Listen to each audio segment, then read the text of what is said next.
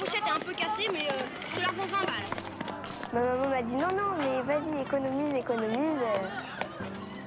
On ne sait pas exactement combien gagnent les gens, euh, on n'en parle pas trop. Je dois bah, voilà, prendre en main mon épargne, prendre en main mon argent. De toute façon, ça rapporte rien et puis j'ai pas le temps de m'en occuper. Vous vous souvenez du bruit que faisaient les pièces que vous glissiez une à une dans votre tirelire quand vous étiez petit? Sans même le savoir, vous étiez déjà dans une démarche d'investissement. Économiser pour pouvoir acheter vos trésors d'enfant. Aujourd'hui, il est peu probable que votre épargne prenne la forme d'un cochon rose. Il n'est plus question d'aller chez le marchand du coin pour compléter votre collection de cartes ou acheter un paquet de bonbons. Aujourd'hui, on vous parle de plan d'épargne, de private equity, d'assurance vie, d'immobilier, de livret A, PEA, SCPI et d'autres sigles plus ou moins obscurs. Parce que je suis convaincu que l'épargne peut être simple, plus proche de notre réalité et en accord avec nos choix du quotidien et de nos convictions, et qu'il est possible d'allier performance et sens, je vous propose d'écouter Matière Lire, le podcast qui fait résonner votre argent dans le bon sens. Je suis Alexandre Toussaint, fondateur de Baltis Capital, et vous écoutez Matière Lire. Toutes les deux semaines, je rencontre des experts qui nous aident à dénicher des idées d'épargne qui nous ressemblent vraiment. Ils nous donnent des conseils simples, clairs, transparents pour enfin passer à l'action. Et à la fin de chaque épisode, ces experts nous dévoilent ce qu'ils ont dans leur tirelire. Bonne écoute Alors, avant de démarrer ce nouvel épisode, j'aimerais vous présenter le nouveau sponsor, enfin même le premier sponsor de l'histoire de Matière Lire, avec la société BRIC, B-R-I-K. Ça a été une, une vraie découverte. C'est une plateforme qui offre une solution incroyable pour acheter de l'immobilier locatif comme jamais et surtout le gérer sans prise de tête. Vous gagnez un temps fou dans la gestion de vos locataires, vous pouvez accéder en exclusivité à des biens à vendre ou même évaluer vos biens grâce aux données de briques car ils ont même créé un indice de confiance. Vous pouvez aussi accéder à la plus grande communauté d'investisseurs de France pour vendre en toute confidentialité et surtout en un temps record. Aujourd'hui, Brick, c'est déjà plus de 13 000 biens en gestion et surtout plus de 18 000 investisseurs qui chaque jour vendent et dénichent des super opportunités d'investissement. Alors, quel que soit votre profil, hein, pour piloter, pour arbitrer, pour développer ou même évaluer votre patrimoine immobilier, rendez-vous sur brick.com, brik.com. Et en plus, cerise sur le gâteau, avec le code promo MATIERLIRE, vous avez 3 mois de frais de gestion offerts. Alors, faites comme moi, lancez-vous. Eh bien, c'est parti pour cet épisode 16 de Matière Lire. On va parler aujourd'hui d'un d'un produit d'investissement et surtout un produit un peu euh, coup de cœur émotionnel avec euh, Vladimir euh, Grudzinski. Exactement, Je l'ai bien dit bien. Super. Euh, bah, Vladimir, merci d'être là aujourd'hui. Je suis ravi de cet épisode. Ensuite, je sais qu'en plus, je sais que tu viens de loin pour, pour enregistrer, donc hyper sympa. On avait discuté il y a quelques, quelques semaines déjà pour essayer de faire cet épisode sur les voitures de collection, un domaine euh, que tu connais bien, que tu vas nous, expliquer. Euh, avant qu'on commence et qu'on rentre un peu dans le sujet, est-ce que tu peux nous expliquer un petit peu ton parcours et comment tu es arrivé à te, spécialiser dans les voitures de collection? Bah, merci déjà pour, euh, de, me recevoir pour parler de ce beau sujet. L'automobile en- ancienne et de collection en général, c'est bah, c'est un sujet de passion avant tout. Comment je suis arrivé dedans, je pense que ça remonte très sincèrement à l'âge de 4 ans, où il y a les premières, les premières émotions qui naissent du contact avec une automobile. Donc je me rappelle d'auto euh, quand j'avais 4 ans et dans lesquelles je suis monté et qui euh, forcément réveillent l'essence qu'on a, euh, l'odorat avec l'huile, la vue, le l'ouïe, le toucher des matériaux, tout ça qui, qui font que ça reste gravé à jamais et ensuite ça se développe tout au long de notre vie. Et donc ça, c'était familial du coup, les, les premières voitures dans lesquelles tu es monté? Oui, c'était familial, mais j'ai- pas eu, euh, comme mon père aimait bien les autos, mais je suis pas non plus d'une énorme famille de, de, de geeks euh, automobiles. Je l'ai développé assez seul, bien qu'initié doucement euh, quand j'étais tout jeune. D'accord. Et du coup, la première voiture que tu as achetée?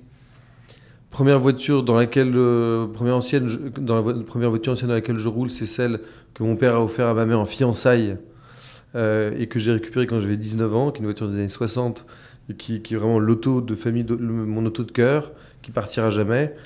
Et, et donc ça c'est la première que je conduis et celle la première que je m'achète, c'est une BM Z3 coupée euh, de 2000 à peu près et que j'achète quand j'ai 23 ans avec un, un petit crédit à la banque.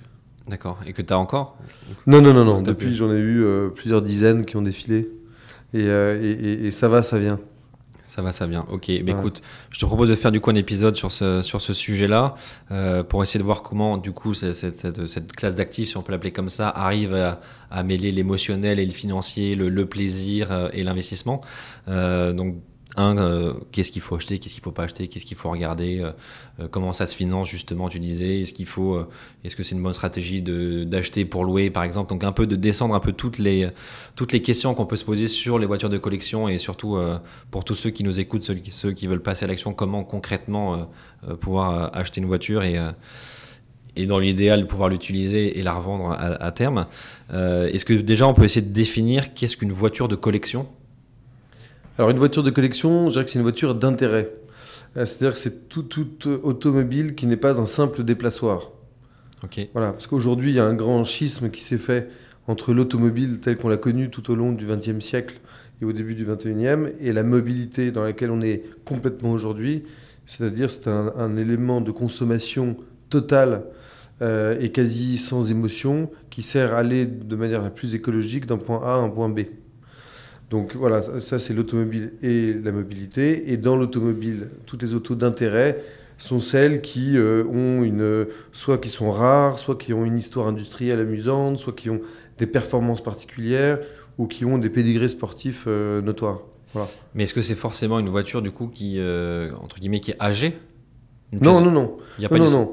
Les voitures d'intérêt, on les trouve encore aujourd'hui. C'est-à-dire que si on va chez les constructeurs généralistes premium comme BMW ou Mercedes, ou sur les très très euh, euh, prestigieux comme Ferrari ou, ou Porsche, euh, on a des déplaçoires, ce qu'on appelle, je dis ça de manière un petit peu... euh, mais on a, on a la- les, les autos de mobilité comme les séries 2 chez BMW et tout, mais par contre on a la M5 qui est une, super, qui, qui est une voiture extrêmement sportive dans la gamme contemporaine de BMW.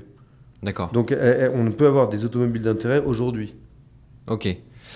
Et alors, du coup, ça veut dire que euh, toutes ces, est-ce que tous ces modèles de, de- ont une, comment dire, une, un nombre limité de modèles, enfin de, de nombre de voitures? Oui, alors souvent dans, en automobile d'intérêt, euh, tu as raison, on entend souvent une, euh, une production un peu limitée, plus ou moins Ouais. limitée. C'est-à-dire que si on prend euh, typiquement le- l'exemple euh, assez iconique aujourd'hui de, de- du Youngtimer, donc on appelle des autos qui sont dans l'antichambre de la voiture ancienne, sont des autos des années 80-90, la 205 Peugeot, que j'aime beaucoup à titre personnel.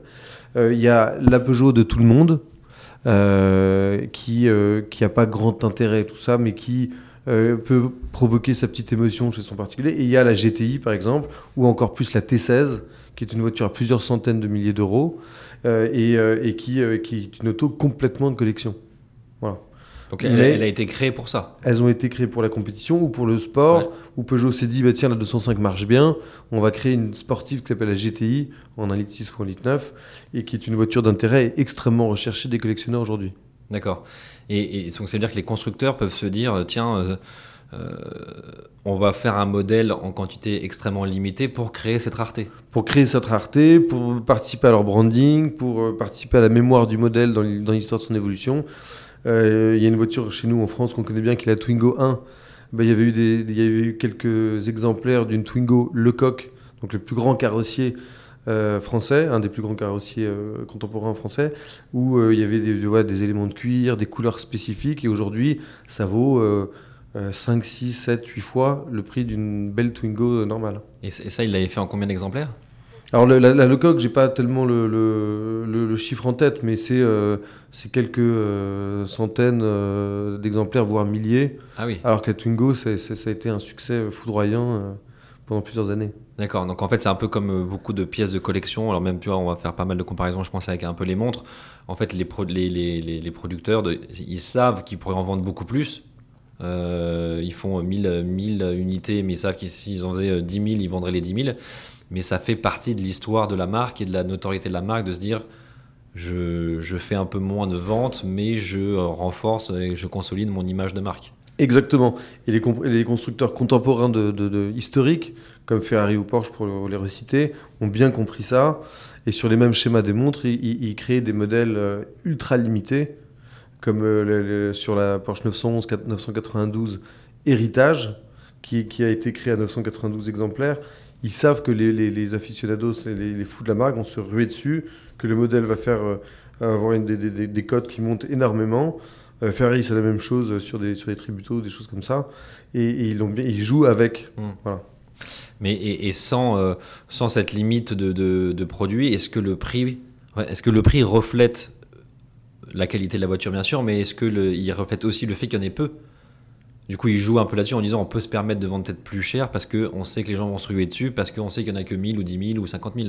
Exactement. Et plus c'est rare, plus les, les- les collectionneurs aiment, plus la cote monte et plus la, la cote sera pérenne euh, dans le temps. Et, euh, et si on reprend le- l'exemple de la, la Twingo, on va dire qu'il y en avait 1000. euh, Est-ce qu'on sait s'il y, en avait- s'il y en avait eu euh, 100 000 quelle aurait été la décote de prix? Parce qu'il y avait peut-être pas autant de demandes que ça, donc le, le prix allait peut-être redescendre au juste prix. Oui, exactement. Il y a plusieurs gammes. Alors, si on reprend l'exemple de la Twingo, alors c'est amusant parce qu'on parle de, dans un, un podcast sur investissement, mais c'est intéressant. Euh, on parlait de la 205 euh, tout à l'heure. Euh, la, la- la- la Twingo normale aujourd'hui, ça vaut euh, 800 euros. la Twingo 1. Une initiale, donc qui a été fait avec la marque initiale Paris, avec le, cu- le cuir, le ouvrant, tout ça, ça vaut peut-être 2-3 fois. Et la Lecoq, elle va valoir euh, euh, 10 fois plus Ouais. ou 8 fois plus. Voilà. Et, et ça, il y en a beaucoup des. euh, des, des euh, on, a- alors, on les appelle les producteurs de voitures? Des constructeurs. constructeurs. Les constructeurs de voitures qui font des partenariats avec euh, bah, du coup des carrossiers, avec. euh, alors, encore une fois, je ferai un parallèle avec les montres. Il y, a des, il, y a des, des- il y a des séries sur des films, sur Top Gun, sur enfin, des séries ultra limitées en lien avec un artiste, avec un, euh, une tendance ou une, une mode. Il y, a, il y a aussi beaucoup ça dans les voitures. Il y a ça, mais un peu moins que dans le, dans le luxe. Euh, les, Allemands, ont assez confiance en eux pour pas avoir besoin d'avoir recours à ça. Les Français jouent beaucoup plus avec, avec ça pour pouvoir vendre des productions qui sont beaucoup plus élevées. Ok. Et quand on parle du coup de, voitures de collection, il y a quand même un, un- gros volet euh, émotionnel. C'est-à-dire que j'imagine que vous, dans les, dans les clients euh, que vous avez, c'est les gens flashent sur un modèle. Euh, en se disant voilà j'ai croisé ce modèle-là, je l'ai vu, il me rappelle mon enfance, je l'ai vu dans un film, euh, euh, je l'ai vu sur une photo, et, euh, j'ai un peu un coup de foudre pour un modèle où les gens se disent j'aime bien cette marque-là, par exemple j'aime bien Porsche, je veux quoi qu'il arrive une Porsche, mais je peux jouer un peu sur le modèle en fonction aussi de ce qu'il y a. Comment, comment, comment les, investisseurs ou les acheteurs, les consommateurs chez vous choisissent le modèle qu'ils achètent? Alors on a plusieurs typologies d'acheteurs. on a celui où, euh, comme en lingerie, il aurait eu un agent provocateur. euh, ou, dans son enfance, c'est la voiture de mon père, de mon grand-père, de mon oncle, je l'ai vu dans la rue, j'ai eu un coup de foudre, et, il va rechercher au plus près de celle qui, lui a donné ce coup de foudre. Donc la combinaison euh, de couleurs intérieur-extérieur, la motorisation, la version, la carrosserie veut exactement la même. Il y a la personne qui arrive vers nous en disant écoutez, voilà, je sais pas du tout ce que je veux, j'ai telle somme d'argent, et à ce moment-là, on le guide en faisant un portrait robot, en, posant beaucoup de questions qui va nous faire aboutir à bah, c'est celle-là, dans ces trois modèles par exemple, qu'il vous faut. Euh, mais souvent, c'est la voiture de l'enfance. Souvent, les gens, quelle que soit l'époque, euh, on remarque que, euh, le, boomer né dans les années 50 va vouloir s'acheter euh, sa DS, sa Citroën DS, va vouloir s'acheter euh, sa Jaguar MK2 que son oncle avait et il venait en vacances avec et il faisait faire un tour et puis il n'en pouvait plus d'émotion. Euh, ou voilà, au contraire, on a des, des investisseurs froids. Donc là, c'est plus compliqué parce que quand l'émotion ne rentre pas, il faut toujours être prudent parce que je pense que tout est une question d'émotion dans ce milieu-là. Sinon, il vaut mieux aller acheter des produits dérivés ou des choses comme ça parce qu'il y a derrière une gestion de l'automobile à voir qui euh, peut euh, être supportée par un peu de passion ou au moins euh, de, de- joie de, de- l'utiliser. Donc c'est-à-dire que le process d'achat, il, peut être quand même assez long. Entre le, j'imagine il y a assez peu d'achats en disant tiens, moi je vais prendre celle-là, elle est, disponible, je la prends. Il y a un peu tout un cheminement pour un trouver le modèle qu'on cherche ou les, le ou les modèles qu'on cherche. Il y a toute une dimension un peu psychologique d'accompagnement. Tout à fait, tout à fait. Il y a la, la personne qui euh, va dire j'ai vu celle-là et on l'a eu euh, pas plus tard que la semaine dernière. Votre RIB, j'envoie les fonds sans aucune sommation. Et il y a la personne qui va, on va prendre 2, 3, 4 semaines à faire le tour du besoin et ensuite on va aller en chasse de l'automobile qui, qui- correspond à ses besoins. Et ensuite, on va sécuriser, bien sûr, on en parlera peut-être euh, plus tard, sur on va sécuriser tout, l'achat. Mais oui, oui, il y a souvent cette Madeleine de Proust euh, qui font passer euh, les- les clients à l'acte. Bah, c'est ce que je te disais, euh, je te disais juste avant qu'on enregistre. C'est vrai que je pense qu'on s'intéresse aussi à ce, alors soit à cet écosystème des, voitures de collection, soit si effectivement il y a une histoire euh, dans le passé, une histoire familiale ou une histoire particulière avec ça, soit moi ce que je pense c'est vraiment quand on, fait une rencontre, on- quand on rencontre une voiture, quand on se dit waouh en fait celle-là elle est, magnifique, enfin elle me procure une émotion et du coup je vais me renseigner sur le, marché, sur le secteur et là je commence à m'intéresser à voir ce qui existe, à comparer, euh, à comprendre déjà aussi parce que je trouve que c'est euh, c'est un, un milieu, l'automobile, qui est assez complexe à, comprendre. C'est-à-dire que quand on est un simple particulier avec une voiture pour se, euh, pour se déplacer, dès qu'il faut faire une révision ou autre, en fait, on fait confiance euh, à un garagiste ou à un concessionnaire en disant s'il nous dit qu'il faut changer telle pièce ou telle pièce, on va dire ok, bah, changez là parce que moi je ne connais pas. Donc il y a, si on j'ai l'impression que si on veut maîtriser un peu ce milieu de l'automobile, il faut quand même soit euh, se faire accompagner bien sûr, soit vraiment beaucoup se renseigner et c'est assez technique je trouve comme, euh, comme secteur. Euh, donc le, le- le fait de- d'avoir des experts qui nous accompagnent sur le process d'acquisition, sur le process de- d'identification de, la bonne voiture, c'est, je pense que c'est primordial quand on se lance. Primordial. L'automobile est un des secteurs de, de- biens de consommation en B2C où il y a le plus d'insatisfaction. Parce qu'une auto, c'est grosso modo une voiture ancienne, une tonne 2, c'est une tonne 2 de problèmes. Mm. Euh, donc il faut, si on n'est pas accompagné, on peut aller euh, très très rapidement à la désillusion et à être dégoûté. Pourtant, quand on a les codes, c'est extrêmement simple et, c'est, il est facile de sécuriser quasiment totalement un achat. Alors il y a l'achat et après il y a aussi bah, tout l'entretien après derrière. C'est-à-dire qu'en fait une voiture, c'est, euh, comme tu disais, c'est une tonne de problèmes, mais pendant toute la durée de possession. Euh, de l'achat à l'entretien jusqu'à même la revente. En fait, c'est un process qui, est, qui peut être long. Alors, je sais pas s'il y a des cycles de combien de temps les Français gardent leur voiture en moyenne. Euh, Est-ce qu'il y a une rotation tous les 2 ans, 3 ans, 4 ans, 5 ans? On a, il y a des chiffres là-dessus? Alors on a des, on a des statistiques sur les, euh, sur les autos d'occasion ou neuves, où c'est de l'ordre de 3 ans. Sur les voitures anciennes, les disparités sont tellement fortes. C'est-à-dire que nous, on a des clients qui nous, nous- viennent vers nous avec une auto qu'ils ont depuis 30 ans ou 40 ans. Euh, et ensuite, on a des personnes qui vont changer tous les ans, tous les deux ans, pour pouvoir essayer de nouvelles, euh, de nouvelles autos. Donc la moyenne est assez compliquée. Euh, les statistiques qu'on a, ce serait autour de 3 de 3-4 ans sur des voitures d'intérêt. D'accord. Donc ça veut dire, ouais. Et sur les voitures de collection, c'est plus court du coup. Enfin, Voiture d'intérêt, c'est ce que je dis voiture Ouais. d'intérêt, c'est ça, c'est entre 3 et 4 ans euh, sur les statistiques qu'on a de certaines études. Mais ça veut dire que les, euh, les clients veulent quand même les acheter en sachant qu'ils vont les garder pas très longtemps. Ils veulent pas, il n'y a pas un process de, de location de voiture euh, pour profiter plus facilement et qu'il y ait une meilleure rotation. De, vous, tu, tu veux dire de louer son auto possédée Ouais. Ouais, alors ça, il y a des sociétés qui sont montées là-dessus. C'est quand même pas un, un usage massif de, de ce service-là, parce qu'il y a un, un sentiment euh, de, de euh, comment dire, de, un lien entre l'auto qu'on a et soi, et on n'a pas forcément envie de la prêter à tout le monde. À cela s'ajoute que l'auto est un produit fragile s'il est mal conduit. C'est-à-dire d'aller prendre un, un Nissan Qashqai et d'aller à la gare, le mettre dans la rue, tout ça, il n'y a aucun problème se garer avec une voiture ancienne, c'est- déjà tout un art. Donc on n'a pas forcément envie de la laisser dans les mains de tout le monde. Euh, chauffer le moteur, euh, euh, fermer correctement les portières. Voilà, il faut avoir, faut avoir de, de, de l'attention sur ce, sur ce joli produit. Et justement, si, alors pour bien choisir le, le- en fait, si on veut se lancer, qu'on veut bien choisir un modèle, est-ce qu'il y a des, il y a des marques à, éviter ou à privilégier? Est-ce qu'il y a des années, les années, les modèles avant telle date ou après telle date? Est-ce qu'il y a des constructeurs euh, américains, anglais, français. Est-ce qu'il y, a- il y a des références sur le secteur en, en disant voilà, si tu veux te lancer, il faut mieux que tu privilégies tel modèle de, de tel constructeur, de telle nationalité et de telle année maximum avant ou après? Est-ce qu'il y a des- un peu des, euh, des, des- des critères à, à- à privilégier? Alors la première chose qu'on dit à nos clients, c'est qu'est-ce qui vous fait plaisir? Ouais. Parce qu'on peut pas arriver en disant ah il faut que vous achetiez ça. Non non, c'est qu'est-ce qui vous fait plaisir, qu'est-ce qui vous touche, qu'est-ce qui vous fait rêver? Ça c'est les, les- les questions premières. Ensuite c'est l'usage.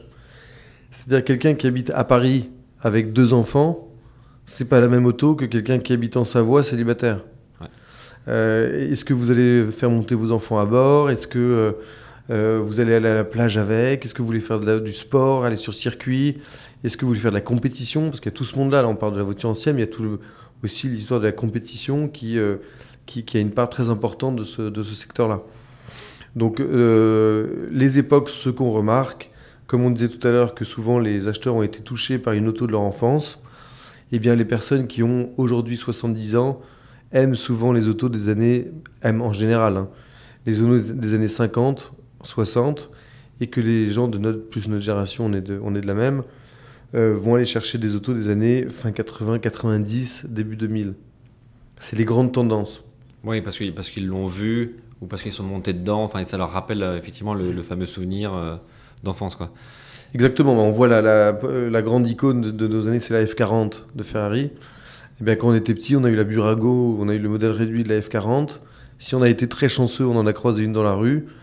Euh, quoi qu'il arrive, c'est la- l'auto de la fin des années 80. Et, donc le- le- l'entrepreneur qui a pas mal d'argent aujourd'hui, tout ça, il va aller opter pour ce Graal-là plutôt que pour une Ferrari 275 GTB par exemple de la fin des années de quoi première partie des années 60 euh, parce que ça lui parle moins. Ça c'est pour les pour ensuite il y a les gens connaisseurs et les, les euh, primo accédants auxquels il faut donner plus de codes. Hmm. Effectivement, c'est ce que je veux dire. C'est en fait le primo accédant sur le premier modèle qu'il va acheter, il va forcément vouloir retrouver une émotion, un souvenir ou un, un- un visuel qu'il a en tête, effectivement, sur un jouet ou euh, qu'il a croisé dans la rue. Euh, et peut-être que l'étape d'après, pour les, co- les collectionneurs qui ont 5, 10, 15 ou 20 voitures, ils, ils vont raisonner, je pense, de manière un peu différente en disant euh, je suis peut-être moins un, comment dire, un, un- un consommateur, mais plus un collectionneur. quoi. Je pense que c'est deux, typologies très Entièrement. différentes. Ouais, Il y a- il y, a toujours cette petite étincelle chez le premier accident qui est je l'ai vu dans Magnum, je l'ai vu dans tel film, euh, et où je l'ai vu passer chez moi et euh, j'ai eu un coup de foot, je veux la retrouver. Voilà. C'est cette fille qu'on a croisée dans la rue et on va tout mettre en œuvre pour pouvoir la retrouver, et ben là c'est la même chose. Alors que l'autre, en effet, le collectionneur, s'il est très avisé, va construire une collection en gardant les autos, en disant voilà, j'ai euh, un V12 italien, je veux un, un V12 allemand, ensuite je veux un boxeur euh, italien, et, il construit sa collection comme ça. Et, euh, alors, toi, tu as monté une, donc une, je sais pas si on va une plateforme qui s'appelle Carjagger, C-A-R-J-A-G-E-R. Euh, on, va, on va revenir après de- dessus, mais euh, justement, l'idée, c'était de. c'est de euh, est-ce que vous avez le parcours, le parcours du primo investisseur, du primo, du primo acheteur, il, est il, est, il est un peu en ligne décomposé ou ça reste vraiment, comme on disait au départ, une relation un peu psychologique pour comprendre? Oui, alors chez, Carjagger, on a, on a euh, 300 à 400 euh, demandes de clients par mois. Donc on a toutes les typologies. On a des collectionneurs très très avisés qui vont nous contacter en nous disant c'est ça, que je veux aller en chasse. Ou au contraire, la personne complètement euh, béotienne qui dit je sais pas, j'ai euh, tant d'argent, euh, j'y connais rien, je vais être guidé de A à Z. Et là, à ce moment-là, on- on va sortir tout notre talent et notre expérience pour pouvoir l'accompagner euh, de l'achat jusqu'à l'entretien. Et vous, si, euh, quand il y a un, entre guillemets un mandat de recherche, euh, sans dévoiler vos secrets, mais comment vous allez chercher des voitures euh, qui, un, existent déjà et qui sont peut-être cachées dans des maisons de famille, dans des, dans des garages, etc. Comment est-ce que vous allez chercher ces modèles-là?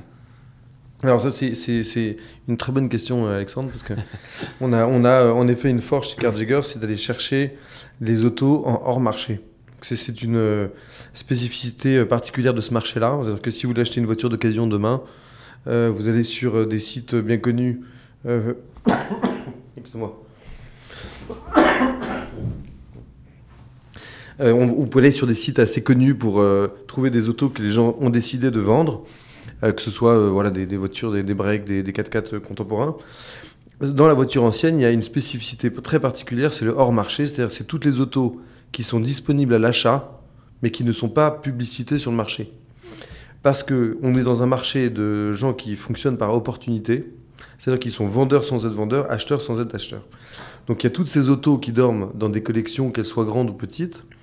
Et si vous allez vers eux en disant, écoute, je sais que tu as ça, je la veux, si c'est tout de suite immédiat, facile, dans 70% des cas, le propriétaire qui n'est pas vendeur dit, ok, prends-la, parce qu'il va reprendre l'argent pour acheter une autre auto dont il rêvait. D'accord, ouais, mais sous réserve peut-être lui, il l'ait trouvé aussi. En fait, c'est un, peu une- c'est un peu une cascade, c'est-à-dire qu'il est prêt à la vendre si. euh, alors, soit il a un modèle en tête, soit il a déjà trouvé la, future. Oui, alors bah, quand on arrive à ce niveau de collectionneur qui a, qui, qui, a des, des autos dans, dans, dans, leur collection, tout ça, ils, ils ont toujours un coup d'avance. Ils savent ce qu'ils veulent essayer après, voilà. Ou, même parfois, il y en a qui disent, écoute, je la vends parce qu'il faut que j'entretienne bien les autres, je dois restaurer une, autre. Donc, euh, donc, je suis très content de, toucher un peu de liquidité pour pouvoir euh, entretenir les autres. Mais donc, nous, ce qu'on a fait, c'est qu'on a fédéré plein de gens qui sont au courant de qui possède quoi. Euh, et donc, on peut aller notifier ce réseau en disant on cherche ça. Et les gens ensuite nous proposent des autos dont les propriétaires sont, sont intéressés à, à vendre. Et ensuite, on peut donc apporter des autos complètement cachées aux gens qui cherchent. D'accord. Parce que ce qui se passe, comme dans tout modèle, aujourd'hui, les clients acheteurs euh, connaissent aussi bien le marché d'Internet que les pros. C'est comme dans l'immobilier. Euh, vous allez vous tous les sites, on voit tout ce qui est à vendre. Alors que d'apporter cette valeur de savoir qui est prêt à recevoir une offre pour euh, céder son auto, c'est assez intéressant. Et, mais on sait combien il y a de collectionneurs en France? Alors, on parle de 800 000 collectionneurs, euh, mais ça, c'est surtout sur les autos qui ont plus de 30 ans. euh, parce que le, le- le- la, communauté de collectionneurs, on parle de- d'autos de, plus de 30 ans. Sauf qu'aujourd'hui, c'est un, peu remis en cause, comme il y a toute la montée du Youngtimer, donc les autos dont je parlais, les années 80-90, début 2000. Et on en rajouterait une autre, c'est les GT contemporaines. Donc c'est toutes les Porsche qui ont moins de 10 ans, les, les Ferrari qui ont moins de 10 ans, toutes ces autos euh, très sportives euh, qui sont aussi des collectionneurs. Donc il y a, une communauté, donc on estime plutôt euh, à 1,5 million. Et alors, attends, du coup, les, les, les, moins, les plus de 30 ans, c'est parce que quoi, à partir de 30 ans, c'est ça, ça devient un, un objet de- un objet d'art, c'est ça? Exactement, c'est, ça passe auto de collection, donc il y, a des il, y a, des- il y a des aménagements fiscaux et douaniers. C'est-à-dire que faire venir une voiture des États-Unis ou du Japon, qui est une- un gros marché aussi où il y a des, des voitures intéressantes, euh, en Europe, on on a des- des- on n'a pas les mêmes frais de douane que les contemporaines. D'accord. Donc, tu disais 800 000 collectionneurs, euh, à raison de deux voitures, c'est ça, par collectionneur, donc 1500 Ouais, attention, non, non, on dit, on dit on- on- 1,2 je pense. Ok. Ouais, ouais, Donc, on va dire qu'il y a un million, un million de voitures de collection en France aujourd'hui. euh, Je dirais plus aussi grâce aux autres plus dont plus je parlais. les autres, ouais, Voilà. donc un peu plus, quoi. C'est ça qui est compliqué, c'est que si vous voulez, c'est un- c'est comme un, un entonnoir. Quand vous êtes dans les années 20, parce que notre marché, grosso modo, il commence dans les années 20 avec des marques très prestigieuses comme les Delahaye, Delage, des Bugatti, euh, les Alpha, tout ça. Et plus vous montez dans le temps, plus il y a eu de production. C'est-à-dire que, que, que, euh, les autos des années 50, bah, on parle d'unités à 1500 autos par modèle, dans les modèles un peu rares, 3000, 10 000, que sur- quand sur les plus larges productions. Quand vous arrivez dans les années 90-2000, c'est beaucoup plus gros. Ouais. C'est-à-dire que les Golf, les Golf GTI, c'est énorme par rapport aux autos des années 20. Donc toutes ces autos n'étant pas considérées comme des voitures de collection, elles faussent complètement la donne. Donc il y a une communauté qu'on estime beaucoup plus importante, Ouais. très Après, active. il y a aussi plus de, plus de collectionneurs et plus de, de, de gens. Donc c'est peut-être aussi proportionnel. On fait peut-être plus de modèles parce qu'il y a plus d'acheteurs. Donc on essaye de garder un peu une parallèle en disant euh, j'en fais un peu plus parce qu'ils sont plus nombreux aussi à pouvoir acheter. Exactement. Voilà. Sauf qu'on on, pense souvent, on a l'ima- l'ima- l'image d'Épinal du collectionneur euh, très fortuné, élitiste et tout ça. Le portrait robot du collectionneur français, euh, il n'est pas du tout celui qu'on croit. C'est au contraire euh, un hobby qui est finalement assez populaire. Euh, alors le prix des autos a considérablement monté depuis, depuis 10-15 ans, mais la FFVE, donc la Fédération française des véhicules d'époque, qui est une, association d'utilité publique qui siège à l'Assemblée, au Sénat pour défendre tout, ce, monde-là, avait fait une étude il y a quelques années et montrait que euh, le prix moyen à l'époque, hein, maintenant ça a doublé, c'était de l'ordre de, de 20 000 euros par auto et que la personne avait 60-65 ans. Donc vraiment, c'est assez populaire. Et bien sûr, tout ça, ça a explosé et maintenant on a des autos en effet euh, à plusieurs millions, voire dizaines de millions d'euros. Et du coup là le portrait type d'un collectionneur aujourd'hui? Euh, en général, ou- ou vous parlez de chez Carjagger Non, enfin alors je sais pas. J'imagine que ça reflète un peu la réalité, mais euh, ou chez vous par exemple pour se rendre compte un petit peu de, de qui il Chez est. nous, on a, pas mal, on a une, une population assez jeune d'acheteurs qui arrivent, euh, de, de, je dirais 35-40 ans, qui commence à gagner bien sa vie et qui veut réaliser euh, son rêve. Et, et c'est là où on parle de toutes ces autos des années 80-90 qui cartonnent en ce moment, avec, je pense, en tête d'affiche, la Porsche 964, qui est une des autos que nous, on vend beaucoup, beaucoup. Euh, et ensuite, vous arrivez sur des Ferrari 280 GTO euh, pour les, ceux qui s'en sont le mieux sortis. Mais, mais euh, je dirais, ouais, 45 ans, euh, euh, 45 ans, dynamique et, qui, et qui a envie de profiter un peu de la vie. ouais. Et c'est un peu lié à la, à la crise de la quarantaine? C'est peut-être, je pense, euh, c'est lié en effet à un tournant de vie où les gens ont eu, euh, en- en- avant 35 ans, disons, leurs premiers enfants. Et les enfants grandissent un peu, ils ont enfin le temps de penser un peu à eux, ils passent le pas. Ok. Et euh, alors j'ai une petite annonce euh, d'un copain qui s'appelle Mathieu, qui a une, qui recherche une voiture depuis euh, pas mal de temps, qu'il ne la trouve toujours pas. Donc je lui dis que je te passerai l'annonce, voir si tu as une idée ou si tu penses pouvoir la trouver. Donc je te cite ce qu'il m'a envoyé. Donc c'est une Corvette euh, C3 Big Block entre 1968 et 1972. Ouais. Couleur extérieure bleu marine ou vert anglais. Et couleur intérieure plutôt noir ou beige. Quoi. Et euh, il me dit ça, euh, alors lui il la cherche euh, de son côté en, en fouillant je pense sur internet parce qu'il n'a pas trop le choix que de regarder que sur internet. Est-ce que déjà, j'imagine que tu vois un peu le modèle, est-ce que ça c'est des voitures qui peuvent se trouver en France? Bien sûr, les autos américaines ont été, ont été importées en Europe. Alors beaucoup moins que, ouais, c'est intéressant, beaucoup moins que les autos européennes ont été exportées aux États-Unis. Il faut savoir qu'après la guerre, donc on parle des années 50-60, euh, l'Europe n'avait pas un rond et les Américains en avaient beaucoup. Et donc quand on parle des triomphes, des jaguars, des choses comme ça, c'était exporté jusqu'à 60, entre 70 et 80% aux États-Unis. Il y avait une toute petite partie, donc beaucoup d'autos sont partis là-bas. Là, on parle d'une voiture américaine, une C3, une, Corvette. euh, elles ont été euh, facilement importées et elles le sont aujourd'hui facilement grâce aux aménagements douaniers et fiscaux. D'accord. Et ça c'est des voitures qui, euh, que vous, si, que tu peux chercher en France et si tu trouves pas, tu peux faire le même travail. Alors tu disais sur d'autres marchés, euh, en Asie, apparemment au Japon, tu peux aller chercher aussi plus loin que les frontières? Oui, alors euh, pour être tout à fait honnête, le, le- on va chercher, plus on, va, on a des autos chères, plus on va chercher loin. Ouais. Là, on parle d'une auto grosso modo à 30, 35, euh, 35 000 euros. Euh, donc déjà, nous, on en a, euh, je pense, en stock en ce moment. Et, et- et pour nous, c'est très facile d'en trouver en France. Ouais. Voilà. On a aussi des correspondants aux États-Unis qui peuvent trouver des exemplaires assez sympas. Là, la recherche est assez précise, donc on peut tout à fait euh, lancer une recherche aux États-Unis, la faire venir et l'immatriculer clé en main. Euh, on a été habitué à Amazon, on essaie de, de- de s'en rapprocher. Mais non, non, il n'y a aucun problème pour une, une auto comme ça, c'est assez, assez facile. Ah, voilà. Et c'est très amusant. Écoute, j'espère que Mathieu, j'espère que tu écoutes, et je suis sûr que tu écoutes d'ailleurs. En tout cas, là, tu, tu vas pouvoir réaliser ton rêve qui date d'il y a plusieurs mois déjà, où, où, euh, où tu cherches cette, cette voiture. Donc voilà, Vladimir l'a peut-être en stock, ou alors il te la trouvera. Quoi. Voilà, on réalisera ce rêve avec, euh, avec, rapidement et avec beaucoup d'efficacité. Super. Donc je reviens du coup sur Carjagger. Donc, euh, donc tu disais 300-400 demandes par mois qui rentrent. De ça, et ça, tu penses, il y en a combien qui. T'en as, j'imagine, une partie où c'est des gens qui rêvent un petit peu et finalement qui passent pas à l'action. Et ça représente combien de transactions euh, par mois de votre côté? Alors c'est toujours très compliqué de communiquer sur les chiffres d'une start-up parce que c'est un peu comme, comme en amour. hein. C'est euh, c'est un peu plus qu'hier, un peu moins que demain. Ouais. Euh, et, et donc on, nous, nous, on est une boîte qui a 3 ans et on fait à peu près deux fois et demi par an en, en croissance. Donc cette année, on espère euh, viser autour de 350-400 autos, ce qui nous place clairement dans le peloton de tête du marché français. D'accord. Euh, et, et on espère faire ça comme sur plusieurs années et développer cette, cette clientèle d'auto, ce qu'on appelle high-end, des voitures assez chères et rares. D'accord. Si, euh, si on veut se lancer, ou si je veux me lancer, moi, par exemple, dans les, voitures, de, voitures de collection, mais que j'ai pas envie de prendre trop de risques non plus sur le modèle en me disant, voilà, si finalement je m'en lasse au bout d'un an ou deux, je veux quand même être sûr de la revendre. Euh, donc, qu'il y a un marché aussi à la, à la revente. Est-ce qu'il y a des modèles, euh, par exemple, si on fait encore un comparatif avec, euh, avec les Rolex, où on sait que si on en achète une, a priori, si on la revend dans deux ans, dans trois ans, il y a de fortes chances qu'elle trouve preneur quand même assez vite. Est-ce qu'il y a des modèles de voitures qui se rapprochent de ce concept de dire euh, c'est un marché assez liquide?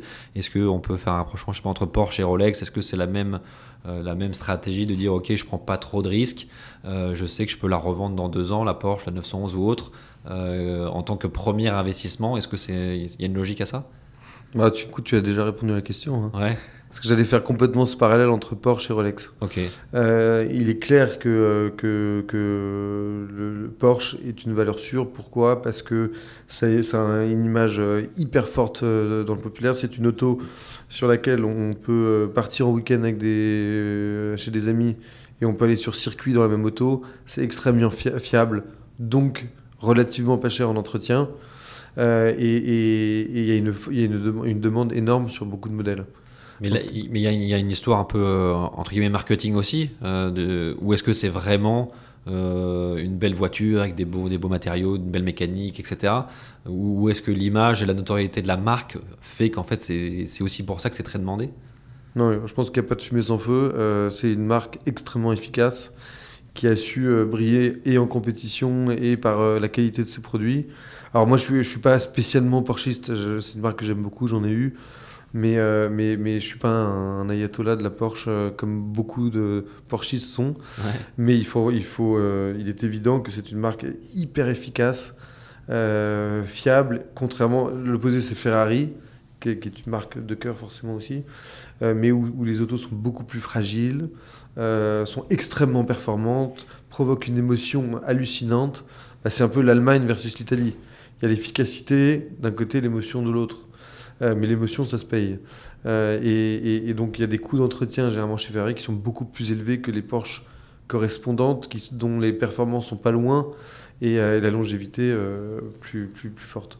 Après, tu as peut-être une histoire aussi un peu d'image. Tu vois, moi, si je dois me lancer dans l'achat d'une première voiture de collection, je ne vais pas du tout vers Ferrari. Parce que je me dis, euh, ça a une image peut-être aussi beaucoup plus de voitures de course. Et en fait, dans la rue, on n'en voit pas beaucoup. Alors que des Porsche, on se dit, ça peut être un peu plus la voiture, pas du quotidien, mais presque. Ça passe un peu, c'est un peu plus. Comment dire, c'est moins bling-bling. Alors qu'une Ferrari, en plus, je crois que les premières Ferrari étaient jaunes tout au départ, c'est ça? Tu vois, une voiture jaune, une voiture Ouais. rouge, c'est très tape à l'œil, c'est très. euh, pour moi, c'est de la vitesse, quoi. Et je pense que moi, dans les voitures de collection, on vient pas forcément chercher de la vitesse, mais plus une, une émotion, comme tu disais, mais pas forcément de, rapidité. Euh, donc pour moi, la, Porsche, elle est peut-être un peu plus passe-partout. Oui, et je pense que la Ferrari intimide, parce qu'en effet, c'est un mythe euh, absolu de réussite et de.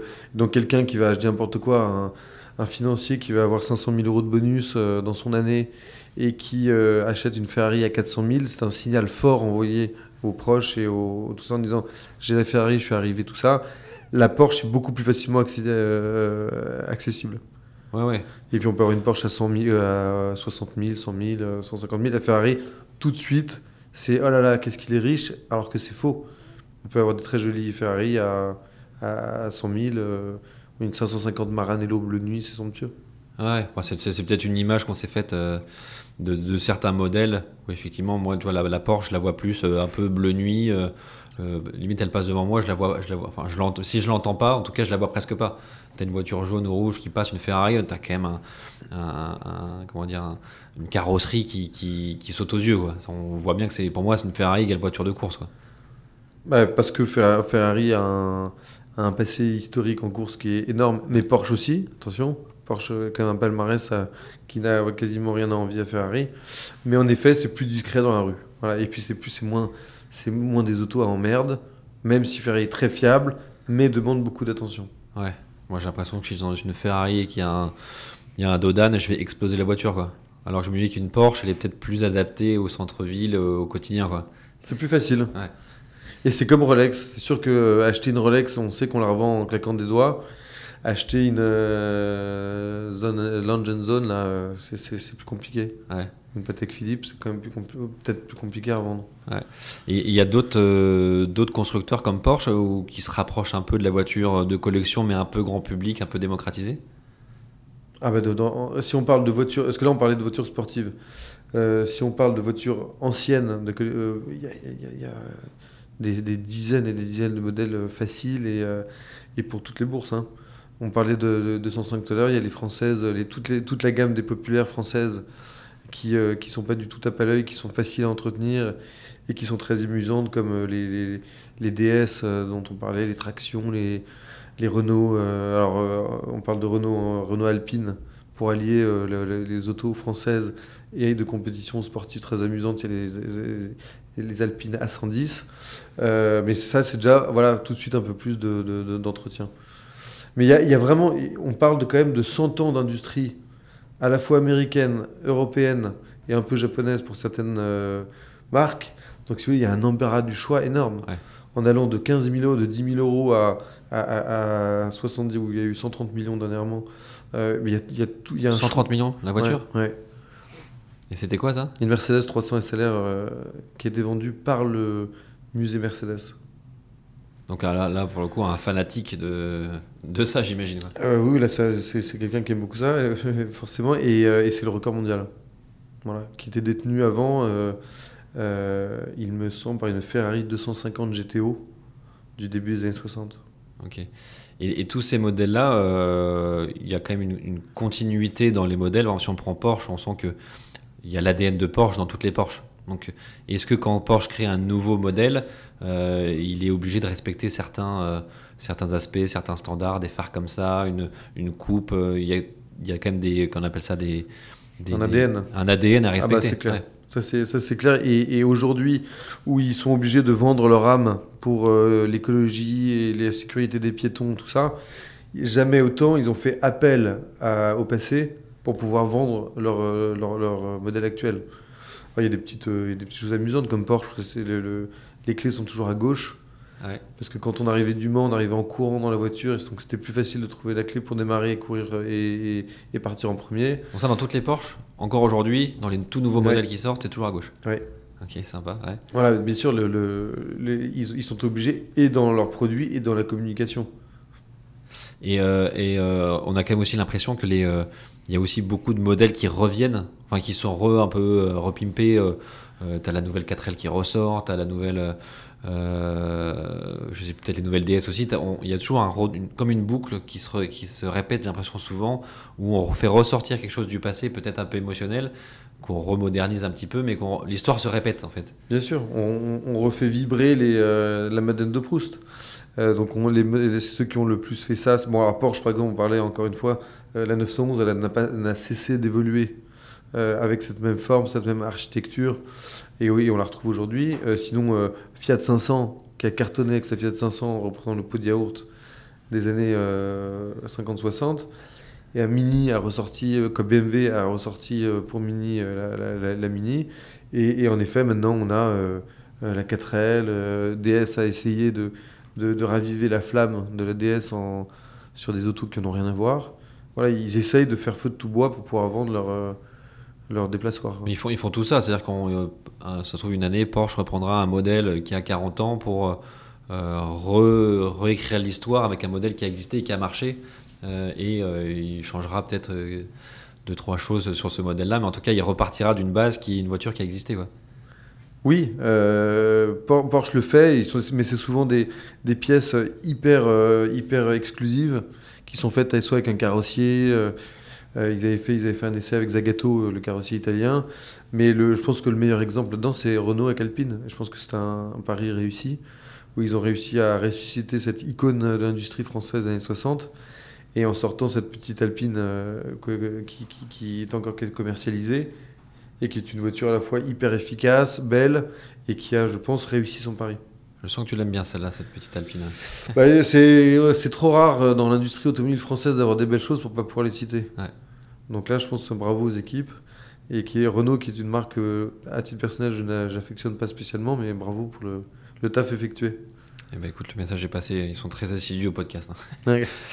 Euh, ok, et sur le, si on se place un petit peu plus sur une casquette un peu plus investisseur, euh, est-ce qu'on a, euh, on a des tendances, des chiffres sur l'évolution du prix des voitures de collection dans le temps Des fourchettes de prix, de, de- est-ce que ça prend euh, 2% par an, 1% par an, 10% par an Alors en essayant de faire une moyenne, parce qu'évidemment ça dépend des modèles et des constructeurs, mais est-ce qu'on a des tendances sur euh, l'investissement dans les voitures de collection? Alors, en 2014-2015, BNP, allié, je crois, avec Christie's, avait fait une étude sur les objets de luxe euh, et leur évolution sur 10 ans. Et l'automobile était devant tous. Devant les tableaux, devant les timbres, devant les actions, devant l'or, devant tout. Ils avaient fait 395% en 10 ans. Ensuite, ça s'est tassé. Euh, C'est-à-dire que c'est comme tout, je pense, dans l'immobilier. C'est pareil, il n'y a pas de miracle. Euh, et à un moment donné, quand ça va trop vite, trop fort, euh, le marché corrige. Et voilà. Quand un client nous dit je veux gagner de l'argent avec une auto, qu'est-ce que je dois faire? Soit il a beaucoup d'argent et on va aller chercher des choses bien, soit on dit plutôt qu'est-ce que vous aimez, qu'est-ce que vous voulez vivre et on trouvera la l'auto qui correspond à, à- votre désir et qui soit bien acheté. Parce qu'une bonne affaire en automobile, ça se fait toujours à l'achat, c'est comme tout. Y a des gens qui disent ah j'ai acheté ça, ça va monter. Ouais, mais tu mon coco, tu l'as acheté tellement cher que tu vas attendre 15 ans avant que ça monte. Ouais. Donc euh, les, les- les- les bonnes affaires se font à l'achat et, euh, et, et ça dépend des époques. Parce qu'encore une fois, on parle d'autos qui ont sur 100 ans d'existence. Euh, et on remarque que toutes les, les autos des années 30, 40, un peu 50 sont en train de s'effriter. Pourquoi? Parce que la population des, des amateurs de ça disparaît. Et la nouvelle génération veut du plus récent. C'est-à-dire qu'elle a acheté une Citroën Rosalie, je pense que s'il y a un auditeur qui voit ce que c'est, c'est très bien, mais c'était une voiture populaire des années euh, 20 chez Citroën. Bah, personne ne veut ça. C'est-à-dire que c'est un taco. Euh, alors c'est adorable pour une collection, c'est amusant, mais d'aller rouler avec ça le week-end, c'est pas possible. En revanche, elle a acheté, euh, euh, elle a acheté une, une Austin Hillet ou, euh, ou euh, une Peugeot 504 euh, cabriolet euh, des années 60, ça oui. Voilà. Et ça veut dire qu'il faut avoir quand même en tête de se dire euh, j'achète ce, modèle-là.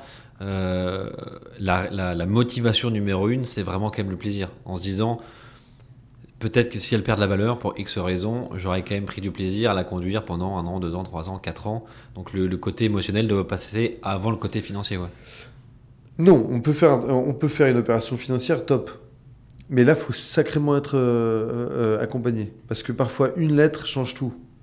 Euh, donc, vous avez une auto avec une lettre qui va prendre euh, 20% et l'autre sans la lettre qui va prendre 5%. Parce que l'autre est 5 fois plus rare que, Ouais. que, que, que sa, que sa sœur. Euh, donc, il faut être accompagné. Mais bien sûr qu'on peut, on peut faire des affaires. Et puis, en ce moment, avec le, tous les sorts du Youngtimer, on a vu là, en un an, un an et demi, comment toutes ces autos ont pris. C'est énorme. C'est-à-dire que, et même les autos contemporaines, on parle de voitures de collection, aujourd'hui celles qui ont le plus pris, c'est les Porsche contemporaines. Pourquoi? Parce qu'il y a eu la crise avec l'Ukraine, avec les, avec les matières premières et tout ça, les, les, euh, les constructeurs sortent moins d'autos, et les jeunes, euh, euh, quoi jeunes et moins jeunes, hein, de, de 30 à 65 ans, ça, s'arrachent ces autos-là. Ouais. C'est-à-dire que Porsche les reprend au prix de marché, et ajoute leur marge, et ça part tout de suite. Ouais, donc ça, peut être vraiment lié à un détail euh, sur le modèle, sur la voiture. Exactement. Donc j'ai un autre copain qui s'appelle, euh, qui se reconnaîtra aussi, qui s'appelle Thomas. Il a acheté une, une Porsche et effectivement, je, crois- je crois en de mémoire qu'il s'est rendu compte après qu'elle avait jamais été ouverte. Je crois c'est ça? Non, ou qu'elle était 100% d'origine. Toutes les pièces étaient 100% d'origine. Et ça, apparemment, ça a aussi beaucoup de valeur d'avoir une voiture qui, euh, l'autoradio, c'est le même, les glaces enfin limite, c'est le même. Tout est, euh, tout est d'origine. Euh, ça, peut-être qu'on n'a pas la notion de ça au début quand on achète. Et en fait, on peut pas le savoir si on, personne nous l'a dit avant. Ou je crois que c'est c'est dans le Jolliver, c'est des, des gros ronds là, comme un vieux téléphone tu sais, qui, qui Genre ça. téléphone, Voilà. ouais. Il a déjà un téléphone, il s'était pas rendu compte Ouais. avant que, ça, que c'était hyper rare d'avoir une Porsche non, euh, enfin 100% d'origine avec des gens de Jolliver comme ça. Donc euh, pour te dire que c'est voilà, c'est du détail qui font parfois que le C'est prix. plein de euh, détails. ouais. Plein de détails d'état, de conformité, de, de bah, l'auto elle-même, la provenance. euh, voyez, on, on- on joue- on s'amuse souvent avec Johnny Hallyday. euh, parce qu'il a eu plein de bagnoles. Donc dès qu'il y en a une qui passe, elle fait. Bah, on a, euh, là, on a un associé qui a vendu euh, une, euh, une 512 TR qui appartenait à Johnny. Et les bagues de Johnny avaient complètement rayé Le tout, le, tout le compteur. Dès qu'il passait, bing bing, ça tapait tout le truc, c'était un arc de cercle rayé. La voiture a fait deux fois et demi ou trois fois sa cote. Tout peut être changé, mais c'est facile de s'y retrouver si vous êtes accompagné. Mais je, je, je- celui qui se lance seul dans l'aventure d'aller faire un investissement sans y connaître dans l'auto, bon courage. Ouais. Ou sinon, il faut qu'il joue au loto en parallèle. Ouais. Ou qu'il en achète qu'il y a- plusieurs. voilà, Ouais. faut qu'il y ait beaucoup de choses qui soient, euh, qui, so- qui- qui soient vérifiées. Et c'est très facile, parce qu'il y a beaucoup d'autos euh, très bien à acheter. Et du coup, si, si, bon, on dit qu'il y en a un qui, qui décide d'y aller quand même tout seul et de faire sa- ses propres recherches tout seul, et qu'est-ce qu'il faut regarder de manière générale sur une, sur une voiture? Est-ce qu'il y a un top 10 sur euh, l'état, le kilométrage, le nombre de mains, etc. Est-ce qu'il y a des choses à, à regarder? Enfin, je me dis, il y a beaucoup de choses à regarder, mais quelles sont les choses à regarder en priorité? En priorité, c'est euh, la, bah, la production, c'est-à-dire qu'il faut trouver toujours les, les, euh, les modèles rares de la série. Donc, euh, euh, vous avez par exemple euh, euh, les, euh, on va prendre une autre marque, hein, les Alpha euh, Berton, les petits coupés Berton là. Vaut mieux toujours prendre une 1750 qui est plus rare que les 1300 ou les 1600 ou les 2000. Parce qu'ils sont plus rares et que c'est un modèle qui est très désiré, elle- la cote montera plus vite. et, et ça, mais ça, comment on sait Du coup, comment on peut se Il renseigner faut là-dessus? connaître. Ouais. Non, mais c'est pour ça que celui qui se jette à l'eau tout seul, euh, sans rien y connaître, euh, c'est comme moi avec le immobilier d'entreprise. Je pense que je, je, je prendrai un risque absolu. Euh, mais euh, Si tu vas sur le site d'Alfa Romeo, t'as pas le nombre non. de modèles par. euh, ah non non non, puis chez Alpha ils savent même plus ce que c'est.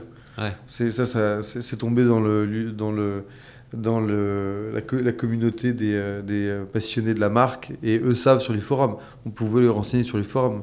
Et toi, par exemple, chez vous, chez Car Jagger, vous avez des, euh, des pas des annuaires, mais des, des- des archives avec le nombre de modèles, les types Ah bah de oui, on modèles qui marchent, enfin, des, des tableaux dans tous les sens pour savoir quel modèle il faut acheter. Soit on les a, soit on sait où se renseigner. Et donc voilà, donc faut regarder le- soit la, le- prendre le- toujours le meilleur de la, de la série. Ensuite, la voiture la plus euh, documentée. Ça, c'est très important. Parce que dans les voitures anciennes, on s'en fiche du kilométrage. Si vous achetez une Jaguar Type E demain, sauf si c'est renseigné et que c'est prouvé, on ne parle pas du kilométrage. Parce que le moteur, il a été refait une fois ou deux. Tous les trains roulants, ils ont été refaits deux, trois, quatre fois. Euh, la sellerie, la peinture, tout ça. Donc ça, il faut regarder le document. S'il y a une facture d'achat avec une facture de, euh, avec une photo de famille de celui qui l'a acheté en premier, ça donne de la valeur un peu à l'auto. Ensuite, c'est son authenticité par rapport à son état en sortie de chaîne. C'est-à-dire que est-ce qu'elle est de la même couleur? Est-ce que c'est son bloc de moteur qui a été monté en usine? C'est sa couleur d'intérieur, tout ça. Une auto qui a été repeinte dans une autre couleur, dont le moteur a été changé et dont la série a été changée, perd beaucoup de valeur par rapport à une auto dans son état. Je dis pas dans la peinture d'origine, mais dans le- la colorie d'origine.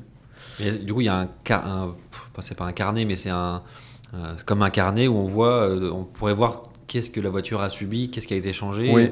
Parce que ça, c'est ça, c'est au bon vouloir du vendeur. Enfin, au bon vouloir. Euh, est-ce qu'il a été, il a pris soin? Est-ce qu'il a pris des notes? Est-ce qu'il a gardé les factures? Il a gardé les, tout ce qu'il a fait euh, Parce que c'est souvent du papier, c'est souvent des choses qu'il faut conserver. Malheureusement, si on n'a rien, on peut pas retracer toute l'histoire de la voiture. C'est ce qui fait la valeur de- de- de- des archives. Et, si vous voulez, les autos nous apprennent, elles ont des numéros dessus, où il y a le numéro de châssis, le numéro de moteur, les couleurs, les options d'époque, donc on peut à peu près recroiser comme elle était. Et dans, beaucoup de marques maintenant ont pris conscience du patrimoine euh, industriel qu'ils avaient, et, donc euh, rendent public sur demande et payante l'information sur telle ou telle voiture. Donc euh, telle voiture avait un- un- des jantes, par exemple, ou avec tel, il y a un numéro de série, c'est ça sur toutes les ça. pièces. Voilà, sur, on reprend le truc d'Al- d'Alpha, vous allez au musée d'Arez euh, en ligne, là, sur FCA, euh, Fiat Chrysler Automobile. Vous dites, voilà, j'ai tel Alpha avec tel numéro de châssis, vous payez, je sais plus combien, 30 euros ou quelque chose comme ça. Et ils vous disent, voilà, elle est sortie tel jour, en telle couleur extérieure, telle couleur intérieure, à tel lieu, livré là. Ah, donc on peut vérifier Voilà, si la, celle qu'on veut acheter ou celle qu'on a, elle est. euh, elle en a pas livré d'origine. Ok. Voilà. Et ensuite, c'est qu'est-ce qui a été fait? C'est comme une maison. C'est-à-dire que euh, pour moi, il n'y a pas de mauvaises voitures, il n'y a que des mauvais mécanos, il n'y a que des voitures mal entretenues. Sauf à quelques exceptions euh, près. Mais euh, si, la, voiture a eu son moteur refait, toutes ses vidanges régulièrement faites, ça, ses, sols, tous les, bas de caisse et les planchers contrôlés, bah, voilà, on vérifie l'auto, si elle est bien, elle est bien. D'accord, donc si ça a été bien fait, c'est pas très grave. C'est mieux que ce soit quand même d'origine. Oui, mais à un moment donné, le moteur, il- un moteur qui a 60 ans ou 70 ans, Ouais, quoi Il- qu'il arrive, il, il- tient pas quoi. oui. Ouais. Et ça n'a aucun problème de le refaire, c'est bien. Mais il faut bien le refaire. Il faut bien le refaire. Par contre, là où c'est rare, de plus en plus rare, où c'est top, c'est si vous avez une voiture patinée dans sa couleur d'origine, Mm. dans sa peinture d'origine. Ça, c'est merveilleux. Ah Bah, je crois que la, la fameuse Porsche de, de Thomas, elle est euh, de couleur vert olive euh, d'origine. Ah bah c'est- ça, c'est top. Ouais. faut surtout pas refaire. Parce qu'il y a 10 ans, 15 ans, les gens voulaient refaire, euh, choucrouter les voitures euh, pour les faire plus neuves que neuves. Aujourd'hui, on recherche une sellerie d'origine un peu patinée mais pas cramée. C'est exceptionnel. Ouais. On cherche le tableau de bord de Johnny quoi. Voilà, exactement. Ok, donc il y a quand même pas mal de choses. Après, sur le nombre de mains, est-ce que ça, ça a une incidence ou Bien euh, sûr. Ouais. Bien sûr, quand vous achetez une auto qui a été dans la même famille depuis les années 60 et qu'il y a tout et euh, qu'elle est, euh, elle n'a pas bougé, elle est parfois même pas quitté le département euh, d'origine, c'est merveilleux. Ça, ça apporte de la valeur, de la valeur plutôt qu'une auto qui a 10 ans et qui a eu 15 propriétaires. Ouais. Mais ça, on est, on est obligé de faire confiance au, euh, au vendeur. On peut pas. hein, S'il nous dit qu'il il l'a depuis 40 ans ou qu'elle a eu que. Ah, ça se vérifie, ça se vérifie. Le nombre de la, mains, ça la carte- vérifier la carte grise. Ouais. Oui, mais tu vois pas le nombre de fois, si Non, mais si vous avez une auto qui a été produite en 58 et que sur la carte grise, il y a marqué date Ça. de certificat 58 jusqu'à aujourd'hui, il n'y a pas Ah, de débat. ok. Mais si tu vois euh, 2010, tu peux te dire Bah, qu'il eu- peut, il peut y en avoir eu plein, plein, plein entre 58 et 2010. Voilà, et c'est là où les archives c'est intéressant. Mais c'est Ouais. pas grave, vous pouvez acheter une voiture que vous aimez, elle n'a pas d'archives, elle est en super état, il y a, il y a, euh, il y a six, six documents sur son histoire, si vous l'aimez, allez-y. Ok. Mais il est clair que d'un point de vue investissement, ça se revend beaucoup mieux avec tout ça. Ouais. Le jackpot, c'est voiture rare, euh, livrée d'origine, bien entretenue mécaniquement, avec ses archives et peu de propriétaires. Là, c'est top. Ok. Et euh, mais enfin, j'imagine que sur Car Jagger, t'as pas un, un moteur de recherche où tu peux cocher, cocher ce genre Non, de gaz, quoi. Pas encore. quoi Ok, Ce pas serait- encore. Ce serait bien, mais C'est dans les tuyaux. dans les tuyaux. Ok. euh, et si on, on a trouvé son modèle euh, sur Car Jagger ou, ou ailleurs, mais et qu'on veut du- qu'on veut l'acheter, ça, les, les banques financent, financent bien ce type d'acquisition? Alors, dans les, les banques euh, financent en crédit à la conso, Ouais. il n'y a pas de produits financiers directement euh, liés à ces achats-là. Euh, parce que euh, il y, a des- il y a des règlements en France pour financer des autos, notamment en LOA, en leasing, en, en tout ça, qui, qui, qui demandent d'avoir de la TVA, des voitures peu récentes. Mais un crédit à la conso, il n'y a aucun problème. Ok. Et, et le crédit à la conso, ce qu'on dit, on- quand tu me disais sur le, le, le- le prix moyen d'une voiture de collection, on est dans quelle euh, fourchette Alors chez nous, euh, nous c'est à peu près 70 000 euros. 70. Voilà. Donc Euh, on peut aller chercher un préconso sur 70 000. Ah bien sûr. Ok. Ouais, ouais. Il y en a même qui sont financés. euh, On a des clients qui ne veulent pas sortir de trésor parce qu'ils ont compris que l'auto euh, montait aussi. Donc ils se sont dit il vaut mieux que j'aille faire travailler la banque que, que- que mon patrimoine. Et, et, euh, et qui, euh, on a eu des autos à 300 000 euros financés. Ok. Et, euh, et ça, attends, qu'est-ce que j'allais dire là-dessus? Et ça, quand on. Euh, c'est ça, sur, et sur la revente après dans X années, euh, du coup, il y a cette histoire d'objet d'art ou pas? C'est-à-dire qu'on est imposé sur la plus-value ou ça rentre dans le schéma objet d'art, c'est pas imposé? Alors, Luc, mon associé, est un ancien avocat, connaît ça par cœur. Moi, j'ai quelques notions qu'il m'a données. Donc, la fiscalité, la plus-value, ça arrive quand l'auto a plus de 30 ans. Voilà, donc on moins de pas- 30 ans, il n'y a pas de plus-value. Ok, Quand euh, elle a plus de 30 ans, il y a une- un impôt forfaitaire si- si- de base. Si vous ne demandez rien, c'est 6,5 du prix de l'auto. ok. Quelle que soit la durée, si on l'a gardé un an, deux ans. euh, Voilà, ensuite, il y a une, si vous l'avez plus de, plus, plus de 22 ans, il n'y en a pas. ok, D'accord? Et donc, il faut que l'auto ait plus de 30 ans et vous l'ayez de plus de 22 ans. ok. Bon. Ensuite, euh, vous pouvez choisir de dire je ne veux pas de, cette, euh, de ces 6,5 forfaitaires, je veux euh, l'impôt sur la plus-value elle-même. À ce moment-là, c'est de l'ordre de 36% de la plus-value, auquel vous pouvez soustraire les, les- les- pas les frais d'entretien, pas les vidanges, les pneus, ça non. Mais si vous avez refait la carrosserie, si vous avez refait le moteur, ça vous pouvez les déduire. Donc les grosses, les, les gros entretiens, quoi. Les restaurations. En fait, Ouais. la différence entre entretien et restauration. D'accord. Donc d'où l'intérêt, encore une fois, de conserver tout ça, quoi. Et oui, oui, il faut tout conserver euh, au maximum que vous pouvez. C'est la, moindre photo, la moindre euh, facture, contrôle technique, tout ça, vous les gardez. Ok. Ensuite, sur, le, sur la partie assurance, euh, j'imagine qu'il y a aussi des assurances spéciales à, à souscrire quand on a une voiture comme ça? Pour les voitures anciennes, c'est assez facile parce que comme il y a très peu de sinistres, pourquoi? Bah, Parce que les gens font plus attention que la moyenne et que les autos roulent très peu. On sait 1000 km par an en moyenne une voiture ancienne. Ouais. Donc c'est rien du tout. Et donc la sinistralité est basse et donc les primes sont basses. C'est-à-dire qu'une vo- une auto euh, qui vaut 150 000 euros, vous allez payer par an euh, peut-être 1000 euros. Ah oui, c'est d'accord. Ok. Tout risque. Hein. Et ça, ça inclut le. Il y, a- y y des vols de voitures Oui. ça Ouais. Alors les assurances demandent du- des trackers. On met des trackers dans Ah les autos comme ça on les géolocalise. Ok. Ça vaut pas très cher et, et c'est bien de le faire. Faut, je recommande. Alors c'est pas obligé en France encore parce que je sais pas pourquoi, mais en Belgique, en Europe, ça c'est là, il faut des extincteurs parce qu'on ne sait jamais. Il peut toujours y avoir des petits départs de feu. Euh, Alors ça arrive rarement, je rassure tout le monde. hein. Euh, Moi en, en, en- en 20 ans de, collection, euh, quand, en 18 ans de collection, je pense que ça m'est arrivé euh, une fois ou deux. Mais, euh, mais c'est bien d'avoir toutes ces choses de sécurité pour pouvoir préserver l'auto au maximum. Ok. Bon, je vois que le temps défile assez vite. Je voulais faire une petite parenthèse aussi sur la partie. On en a parlé un tout petit peu avant d'enregistrer sur la partie écologie, où moi je trouvais que la voiture de collection, elle a quand même un, un- vrai rôle à jouer. Alors de collection, on va dire, on va dire même ancienne pour faire plus global, de, de, racheter une vieille voiture pour la remettre un peu, euh, euh, faire quelques travaux de, restauration ou même plus légers, plutôt que de racheter du neuf ou racheter des, voitures qui, euh, qui sortent sur le, sur le marché. Est-ce que du coup la voiture de collection elle a un rôle à jouer là-dedans en disant bah, en fait qu'il y a déjà plein de voitures qui attendent, qui sont qui roulent pas ou qui sont dans des garages ou qui sont chez des gens pour les remettre sur le marché? Est-ce que là-dessus il y a un rôle à jouer Vous voyez ce- ce- cette différence d'acheteurs qui veulent de l'existant? Non, alors les, personnes qui veulent restaurer des voitures, c'est quand même des, des, c'est des chantiers qui sont quand même euh, lourds et longs. Euh, donc soit les gens ont dit j'ai pas de budget d'acheter la voiture parfaite tout de suite, donc ils étalent dans le temps sur 3, 4, 5 ans une restauration complète. Euh, mais par contre sur le sujet de l'écologie, il est évident que là où la voiture pollue le plus, c'est à sa production. Pendant sa production Ouais. Euh, une fois qu'elle est produite, bah, elle, elle pollue plus, elle pollue ce qu'elle euh, ce qu'elle roule. Et comme elle roule pas beaucoup, dans le cas de la voiture de collection, elle pollue pas beaucoup. Ouais. Voilà. Mais ça fait, euh, ça fait plaisir à des gens de dire que c'est pas bien. Mais quand on voit la pollution liée à la, à la production de, de, de, de- de batteries et tout ça, c'est quand même autre chose. Et c'est pas le même type de pollution. Donc il est, c'est très écologique de rouler et en voiture d'occasion et en voiture de collection. Euh, ce qu'il faut, c'est adapter son usage. C'est-à-dire que aujourd'hui, je pense que rouler en voiture ancienne dans Paris, euh, alors je suis pas parisien, mais je pense que le temps est révolu. Parce que non seulement c'est pénible, mais en plus, alors sauf des fois, des soirs du mois d'août merveilleux où Paris est vide et, euh, et il fait chaud, mais aller mettre une pauvre, une pauvre Jaguar des années 60 euh, entre trois bus à l'arrêt, entre les nids de poules, parce que c'est quand même devenu Beyrouth cette ville, euh, euh, dans des nids de poules et se faire rayer par euh, des cyclistes qui passent, aucun intérêt.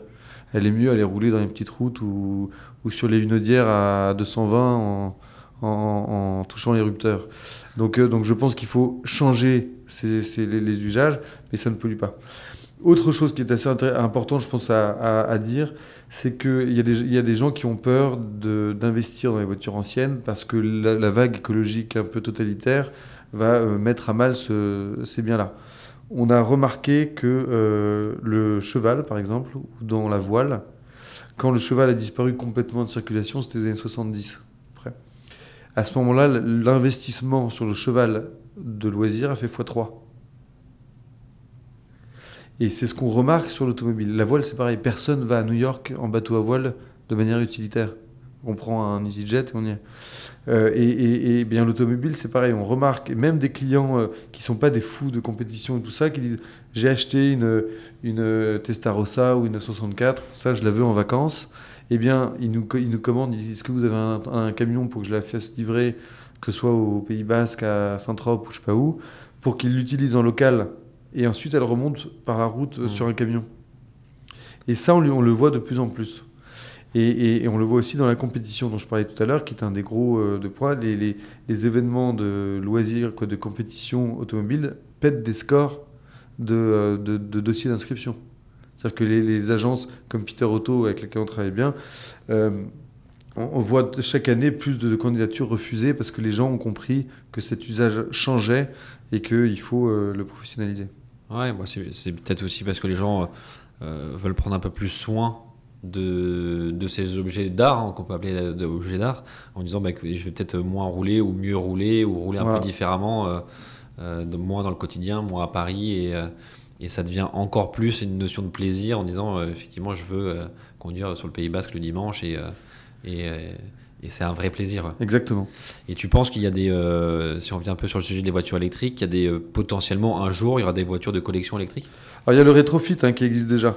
Euh, je pense que ça peut être utilisé pour certains usages, comme avoir un hôtel de luxe à Paris qui rétrofit une 504 euh, ou, ou une Méhari pour, pour, pour ses clients, ok. Euh, mais je pense pas que ce soit quelque chose qui, qui, qui prenne dans euh, cette communauté qui est très attachée à, à l'ensemble d'une voiture euh, ancienne. C'est-à-dire qu'avoir un, un bruit de, de buggy de golf sur une Ferrari Daytona, je vois pas ça tellement casse, un peu, ouais, Voilà. ça casse le mythe. Quoi. Ça marche. Bon, écoute, Vladimir, merci beaucoup pour, pour tous ces éclairages. Euh, avant qu'on se quitte, j'avais une dernière question à te poser euh, pour savoir un peu toi ce que tu as dans ta tirelire. Au-delà euh, au-delà de voiture. du coup. Au-delà de voilà, bah, j'ai quelques autos et, et, euh, sinon moi j'investis dans deux trois choses. La première c'est euh, l'immobilier historique. C'est-à-dire que j'ai acheté un, un- un gros- prieuré en Provence dans lequel il y a une partie d'activité hôtelière. Donc j'aime bien moi l'idée de restaurer plutôt que de construire toujours. Et sinon j'investis dans des startups.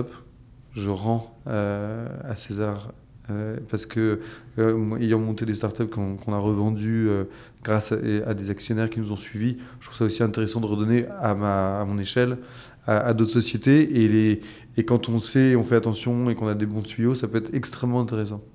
Et des, des startups, startups qui sont potentiellement dans l'automobile Pas du ou- tout. Pas du tout? Pas du tout. Et il y en a beaucoup d'ailleurs, les startups automobiles? Il y a pas mal, bah, il y a beaucoup de, de startups dans la mobilité. Dans la voiture de collection, il y en a assez peu. Il y a, il y a- il y a un ou deux très beaux acteurs euh, en Angleterre et aux États-Unis. Euh, en Europe, ça- en France, c'est plus compliqué parce que c'est souvent deux mondes qui ne se parlent pas.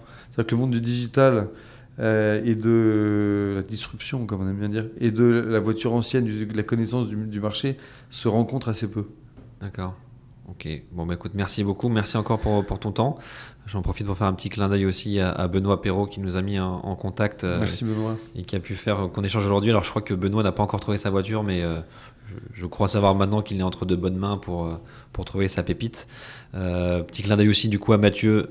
Ne t'inquiète pas, Vladimir va te, va te passer un petit coup de fil pour te dire quand est-ce que tu peux venir récupérer ta voiture. Voilà, on a une équipe de 25 passionnés là, chez Car Ouais. Jagger qui sont prêts à, répondre à toutes vos attentes et à vérifier les autos. Donc n'hésitez pas, ça c'est clair. Super, bah écoutez, n'hésitez pas à tous aller sur Carjagger, hein, C-A-R-J-A-G-E-R. Euh, et s'il n'y a pas de modèle sur le site, n'hésitez pas à faire un petit message pour euh, raconter un peu votre histoire, vos, euh, vos émotions et ce que vous cherchez. Et on est sûr que Vladimir et ses équipes trouveront, euh, trouveront votre bonheur. Euh, bah merci encore, merci Vladimir, merci d'être venu à Paris, merci pour tous ces éclairages. Et, euh, et c'est vrai que ça donne envie de, de passer à l'action et de regarder déjà de- dans Paris ou ailleurs, de, rien que de- de- d'observer les voitures qui passent euh, avec un œil un petit peu différent maintenant. Quoi. Eh bien, merci beaucoup Alexandre. À bientôt, À salut. bientôt. Salut. Merci d'avoir écouté cet épisode de Matière Lire. J'espère qu'il vous a permis de découvrir de nouvelles manières de faire résonner votre argent. Merci à la Dream Team Cosa Vostra qui m'a apporté de précieux conseils pour la production de ce podcast. Et si l'épisode vous a plu, je vous invite à vous abonner sur votre plateforme d'écoute habituelle, à le partager autour de vous et à laisser un commentaire ainsi que 5 étoiles sur Apple Podcast. A très vite pour un nouvel épisode.